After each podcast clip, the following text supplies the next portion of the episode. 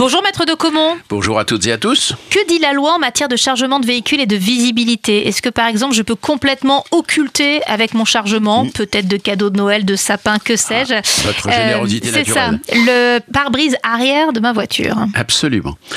Vous pouvez le faire, euh, c'est parfaitement réglementaire sous une condition très simple.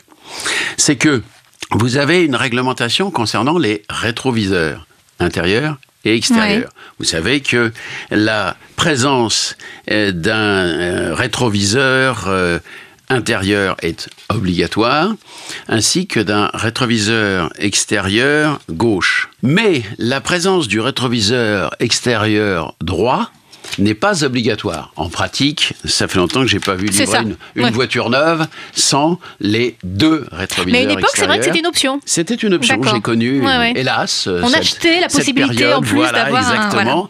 Et c'est justement ça, euh, la condition euh, sine qua non, à savoir que vous ne pouvez occulter la lunette arrière, le pare-brise arrière, qu'à la condition que vous ayez les deux rétroviseurs, gauche et droit extérieurs, ce qui vous permet à ce moment-là de totalement boucher la- la lunette arrière. Ah, Et d'accord. c'est d'autant plus compréhensible que quand vous réfléchissez bien, si on prend les utilitaires, les petits utilitaires légers, ceux que l'on voit chez la plupart des Oui, artisans, ils n'ont pas de lunettes arrière. et sou- les- oui. souvent ils n'ont même Oui. pas de lunettes arrière. à fait. C'est les portes sont pleines derrière, fait. ils ne peuvent rien voir à l'intérieur.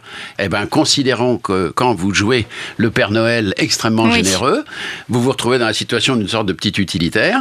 Vous avez parfaitement le droit de le faire, mais un rétro à gauche, un rétro à droite, et évidemment bien réglé obligatoirement. Oui, Et à partir de ce moment-là, oui, c'est parfaitement légal. On fait juste attention parce qu'on n'a pas forcément l'habitude de ne pas avoir cette visibilité. C'est très Voilà. déstabilisant et même pour des vieux conducteurs comme votre serviteur, c'est pas la même façon d'agir et ça nécessite d'être, je dirais, un petit peu plus vigilant que d'habitude.